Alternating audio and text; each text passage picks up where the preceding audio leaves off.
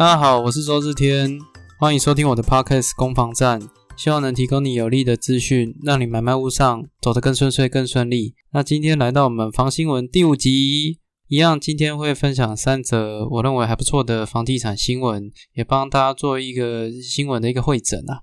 那第一则要跟各位分享的是鸡排妹燕屋，称自己是建商的梦魇。好，那他既然妹是一个小有名气的网红啊。那最近的话，他买的一个房子到交屋的程序了。那他在跟建商做验屋的验收的时候啊，有发了一篇文在 FB 上面。那有我花一点时间去看了一下，看一下到底建商的梦魇有多梦魇。那么等一下也会讲到。第二则要跟各位分享的是，台北买房得从明朝开始存钱。杨金龙表示，我也是四十岁才买房。杨金龙是谁？杨金龙是央行总裁，就是之前彭淮南的接接替彭淮南位置的男人。那台湾的这个货币货币政策啊，一些金融政策啊，啊，他算是呃最高的权力单位哦。那第三则要跟各位分享的是，台中大将公告地价，花进群非常不妥。好，那。这个是讲到地方的地价、地价的频段的一些机制啊。那因为台中的地价在市场的一些政策的指导之下，还有做了非常大幅度的下修，那也导致了一些争议产生啊。那这是今天要跟各位分享的三则新闻啊。首先第一则，鸡排妹燕屋啊，鸡鸡排妹她是处女座的啦，她说处女座燕屋就是剑商的梦魇啊。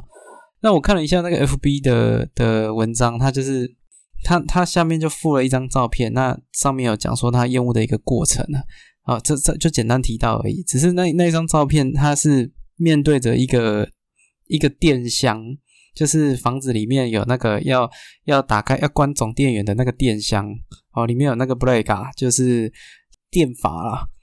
他面对那个电箱，然后拿着一个类似测那个水平仪，就测那个东西平不平的一个东西，然后再再看那个电箱上面的那一条线是不是水平的，电电箱衔接在墙壁上面的那条线是不是水平的。那那还有提到几个验屋的项目了，包括说呃插座的那个插座拆开的里面油漆没有涂到啊，或者是。门把上面有刮痕，啊，那它这些都列成是验屋的缺失，然后去呃要建商去做一个改善。那他说他他应该想表达的就是他很龟毛，所以建商遇到他验屋这样是很很辛苦的事情。那下面的网络有很多人留言，就是说建商不会理你啊啊，当然有正反两派啦，有些人就觉得你这么刁难，建商其实没有义务理你。那有些人觉得说，哇，那业务这么详细，其实呃也给大家一个参考的依据啊。那我认为，我我我我我觉得，我先讲结论，我认我认为这些厌恶的这个做法其实帮助很有限。好，你说这样是建商的梦魇，建商只会觉得你是在找麻烦而已。你既然是梦魇的话，你应该要让他会怕，或者是会恐惧啊。可是你在厌恶的时候去谈谈论这个电箱做的平不平啊，或者是有没有？这个这个这个插座里面的油漆有没有涂到？我我不会觉得你是梦魇啊！我讲真的，如果我是建商的话，对吧？我只是觉得说，OK，你可能可能就是很龟毛，那就仅止于此而已啊。那以我自己的中介生涯里面，其实遇到这样类似的客人也也也也不少，有遇过那种要带小钢珠来验屋的，然后在地上那样滚来滚去，还有拿着东那个硬币在那个地砖一个一个敲来敲去的。啊，去看看里面有没有空心的，有没有膨光的问题啊，或者是地板平不平啊，等等之类的。那其实这些验物，我觉得本身来讲都没有关系。重重点是在于说，如果你今天验到有状况，那要怎么办？那这个会涉及到说，你的合约书里面到底有没有这个项目？如果你合约书里面并没有提到验物的这个相关规定，其实讲这些都是白谈啊。你即便他。盖得很棒或盖得很糟，你没有一个可以处理的机制，那其实也是没有意义的。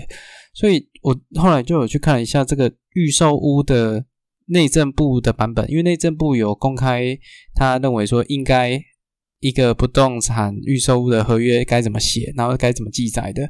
那其实里面就有提到说，它的条文是这样写：就是双方验收时，卖方应卖方也就建商应提供验收单，如发现房屋有瑕疵，应载明于验收单上，由卖方限期完成修缮。买方并有权于自备款部分保留房地总价百分之五作为交屋保留款，于完成修缮并经双方复验合格后支付。这是内政部的有关于验屋哦这个事情，在内政部的预售屋合约里面，它的记载是这样。那我觉得这个才是比较重要的事情，就是你现在验屋有问题，建商也可以不甩你啊，对啊。他你要用什么方式让他让他配合你，这个才是很重要的项目啊。那那至于可是这个又会涉及到另外一个问题，是说，其实，在内政部的版本里面，预售屋的验屋验收单有没有一个标准？没有。我特别去查了一下，有没有验收单政府背书的版本？没有。所以你很多都只能透过政府呃，你你 Google 去查到的，或者是。建商验收的时候提供给你的，那有一些是会写细项哦，写一项一项会写出来哦，电的部分该怎么验收，水的部分该怎么验收，那种写细项，我觉得大家就比较好处理。可是有一些是空白的，是问答题哦，他就直接他他他就整张纸是白纸，然后你看到有哪边问题就写上去，然后他再去做改善。那我觉得基于这一块就是会会比较不妥了。那有些。如果你今天有项目，我觉得至少建商还算诚意啊，就是告诉你说，哦，这些是我也算是他对于这些营造的施工的品质的一个品管嘛。我今天盖一个房子，我至少给消费者是怎么样，那让消费者去验收，我觉得这样比较合理。可是如果你是走的是问答题路线，那就是在在看 pay 丢 pay 没丢啊。就是看，如果消费者很懂，那才有可能会需要去做很多的修缮的问题。啊，如果消费者都不懂，那不就就回 pay pay 鬼啊，对吧？所以我觉得其实验收这件事情，你验的很细或验的很简单都没有关系。重点是你有没有什么东西可以去跟建商去做主张？为什么特别提这一块？因为有一些不法的建商，他会保留款，这个验收的保留款是五趴。交屋保留款是五趴，有些会写五万哦，五万跟五趴，这差的可多了哦。这个真的我在预收的合约书上有看到这一点啊。当然，政府对于说这个后来预收的买卖合约书是要求要去备查啦，就是如果你卖的是预收合约，你要寄给你要寄给政府一份你的预收合约长什么样子。可是你说会不会有人这种事情就是没发生没发生，有发生才知道说啊。当初怎么会这样写？那你还要再去诉讼，去去主张说啊，这个合约不公平啊，等等之类的，或者是他有一些记载的事项不是哦，不是这个预售合约里面可以提及到的哈，不不应记载的事项，不能记载的事项，我觉得这个难度很高了。所以验屋这件事情，验的细或验的简单，我觉得都没关系。但是，但是我最后要吐槽一点是，你说这样子就当做是建商的梦魇，我。自己觉得是还好，因为说真的，这些东西去去修缮，它只是费工而已，它并不能代表什么。但你今天真的要是当建商的梦魇，我认为啦，你就要踩痛点嘛。那建商的痛点是什么？那当然是跟当当然，我认为说他可以用他网红的号召力去去去去发挥一些影响力嘛，影响力啊。这对于说这个这个建案，可是真正。真正麻烦棘手的事情，应该是在合约书里面啊。像近期的话，我我我觉得再过不久，应该会发生一些预售屋的换约的问题产生了。因为开始陆陆续续有看到一些新闻，因为七月开始过后啊，房地产整个整个房价往上飙嘛。所以其实很多消费者为了怕买不到房子，他们预售屋就一直追价。可是你买了这么多预售屋啊，有一些他是基于自产或者投资的考量，他其实会想要卖屋的需求，他想要赚中间的价差。可是现在建商越来越多，有一些都开始走一个不换约的模式了。那针对这个换约的规定哦，这个这个真的要特别提一下，因为换约它其实是写说什么，如果你要。将本契约转让他人，必须书面征求，征求建商同意，建商非有正当理由不得拒绝。这个就是问题之所在了哦。如果各位可以去查查看，这个预收什么叫正当，非有正当理由不得拒绝，那什么是正当理由呢？那大部分的建商其实他如果不想换约，基于说呃很多很多的原因，不论说是呃形式的成本啊，或者是呃怕未来的一些纠纷啊等等之类的，很多建商都跟你裁印，哦，他就说这样不公平啊等等之类的。那你要去，你那变成反而是你要去主张这个权利，你还要去做一些主张。那很多都是走到最后啦，你真的要成为建商的梦魇哦，你就跟消保官关系很好，你就有机会真正成为建商的梦魇。因为实在预售的合约里面太多消保官都不能接受的事情啊！我自己看到，包括我我自己的在所在的区域也有类似的事情，就是建商标榜不能换约，就我就是不能换约哈，我就因为你没有经过我书面同意，他就把这个合约裁得很硬。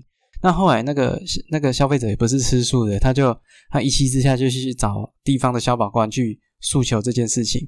那因为消保官他基本上是保护消费者嘛，他会做对消费者有利的解读，所以后来建商就被他逼到之后，他就后来又变可以同意换约。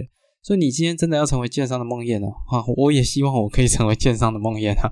哈，就告诉他，如果我今天是个消保官的话哈，我就我就好好的帮帮这些消费者来谈谈这个预售的。这个买卖合约有哪边有问题啊？对吧？那这样才能真正成为建商的梦魇嘛？一烟屋哦，不是什么很很很可怕的事情啊。那希望可以看到更更更让更让建商害怕的真正害怕的事情发生。哈，这是我跟各位分享第一则新闻哦。第二则新闻，台北市买房得从明朝开始存钱。杨金如，我杨金龙，我也是四十岁才买房。哦，这个新闻我觉得蛮有才的啦。他是在讲说，你台北市如果要买房子，一个月存一万块，一个月存一万块，你要从明朝开始存起。那如果你是在花莲买房子，你要从清朝开始存起。哦，那我是觉得这个我不知道它的依据是什么，但如果你买的是台北市的这种顶级豪宅，什么桃珠影园哦，听说一户十来亿的，那你可能要从 这个这个战国时代吧。哦，战国时代可能只是秦朝还没有统一的时候，你可能就要开始存了。我不知道那多久以前呢？这个、这个、这个、这个新闻，这些这些是玩笑话。重点是讲到说，这是杨金龙他去，这这个央行总裁他去立法院接受这个财政委员咨询的时候，他他有表达出一件事情，就是如果今天要调控调整那个房价，他会用的是信用管制这件事情，而不是用升息。哦，信用管制就是从贷款成数啊、贷款条件啊那边去着手。那升息的话，当然就是利息提升嘛。这那这个就是他他他近期都是这样这样讲啊。那甚至在最近还有提到说，如果升息的话，会造成房价上扬，因为他认为升息会造成资金更多的资金哦去涌入。如果国外都是低利的状况，台湾把利息升息，那外国的资金会跑来台湾，那会造成台湾的热钱会更踊跃，这是他的说法了。那当然，我不是经我不是经济学者，我我没法去去评断这件事情是是不是真的会这样，因为有网友的吐槽说，他在很多年前他说降息会导致房价上扬，啊，结果过不久又变升息会导致房价上扬，这就就被网络上有人吐槽他这个点。那其实我我后来，但但有一个东西是可以去细算的，就是呃，其实央行在谈谈这个升息降息的事情，它都是半码或一码去谈。那一码的意思就是零点二五的利率叫一码，那半码的话就是零点一二五，大概是这样的游戏规则。如果去给它细算的话，呃，每升一码，好，每升一码，也就是利息。增加零点二五，你贷款一百万，哈，你会每个月要多缴大概一百二十块。也就是说，如果你今天贷款一千万啊，你升一码，你一个月要多支付一千两百块。这是贷款一千万升一码，就是一个月多一千二，哦，大概是这个逻辑去算。好，那所以你说真的。好升，那升一码升零点二五，这样对对贷款一千万来说的话，一个月多增加一千两百块的支出啊。那一千两百块的支出到底是多还是少？一个月多一千二，我认为还好。好，当然我我这只是我的主观认为它不多。哦，你说真的升息，你杀到如果拉到一个月可能多三千四千，我可能就觉得那那那那才会可能会让我觉得有点感觉了。那如果假设要升要到三千块的话，三千多块的话，那可能要升呃升三码。那升三码的话，也就是利率会上涨零点七五哦。那以现在利率大概一点一点三三的情况下，可会拉到二，利率拉到二啊。那这样到底是简单还是难呢？我给各位一个一个一个概念啊，就是这个十年，从二零一一年的二到二零二一年，十年前利率是多少？十年前的利率大概落在一点一点七八到一点八三之间。那到现在大概。央行的利利利率是一点一多，也就是说这十年降了三码。那你说这一年要升三码，这这这，你要升息根本就不是一一件很容易的事情。你十年降三码了，哦，十年降三嘛，然后再加上现在整体的一个局势，我个人认为升息的几率真的非常非常非常的低啊。啊，因为在在这些条件，就算要升，它可能也是半码半码升，就是零点一二五去升，也就是一个月你贷款一百万，你会多六十块，好，多六十块，啊，那当然再看你的贷款的金额啦，如果你贷八百的话，那就是乘以八嘛，那一个月就是多四百八，好，那我相信，呃，迪士尼可能我不知道迪士尼订阅是多少钱呢？哦，可能一些。呃，电话费可能都不都都都都超过了，对吧？如果你你你打的是都是往外户打的话，哦，可能都超过了。所以利息这件事情真的要影响房市，我觉得我觉得操作起来说真的没有这么容易啊。哦，那至于说杨金龙他四十岁买房子，我觉得这就是他个人的选择啦。如果我四十岁才买房子，我可能连婚都结不了了吧？我觉得这普遍普遍来讲，好像没有房子要结婚是一件非常非常非常非常困难的事情啊。哦，这大概是我想分享的这个第二则第二则新闻。好，那第三则，台中大将公告地价，花进群非常不妥。啊，这个是讲到台中的这个这个地价的状况啊。那台中这个大，它的公告地价下降，下降的趴数很很惊人啊，它下降了二十趴哦。公告公告地价下降了二十趴哦，然后有八十六万人受惠啊。那呃，台中的地方税收，因为公告地价是地方自治的范畴啦，所以呃，这个地价的调整啊，其实是台台台中。的政府就可以决自己决定啊。那这样的条件反而是让税收短少了十七亿啊！哦，这听起来是一个蛮惊人的数字哦。那我后来有去查了一下，说呃，这个这个新闻到底它后面代表的含义是什么？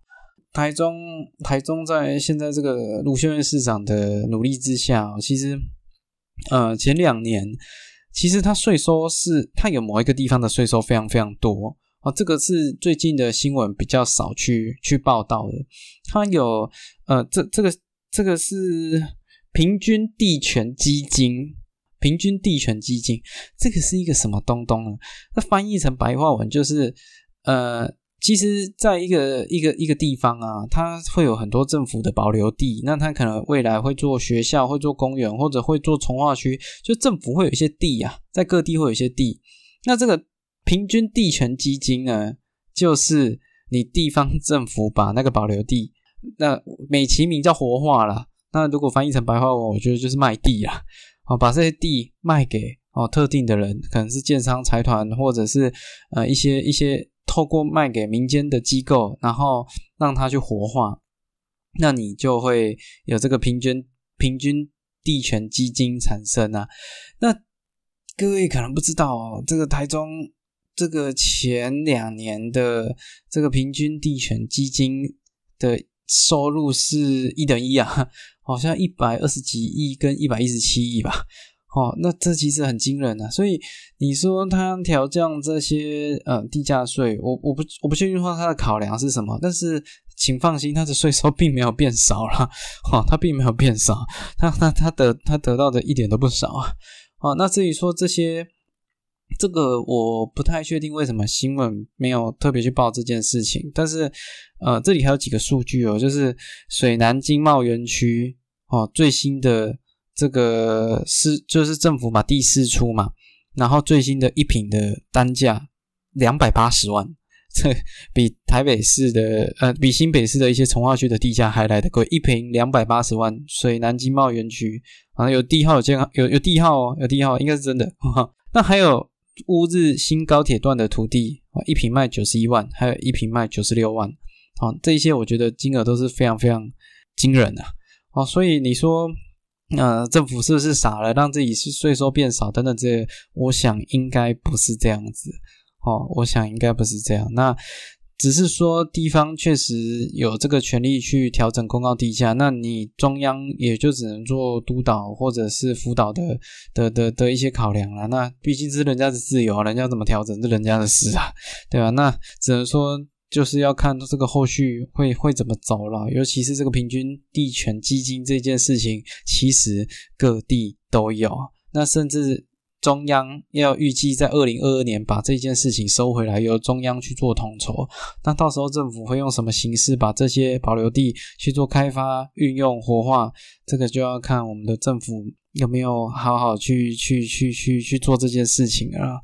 以上这就是这一周。哦，跟各位分享的三则有趣的房地产新闻，那也希望提供这些资讯，对你的买卖屋上走多一些房事嘛，房地产知识哈，关心你的房事啊。这谢谢你收听房新闻到最后，那希望你会喜欢我的节目。那如果喜欢的话，也记得留言做分跟分享哦。谢谢你，拜拜。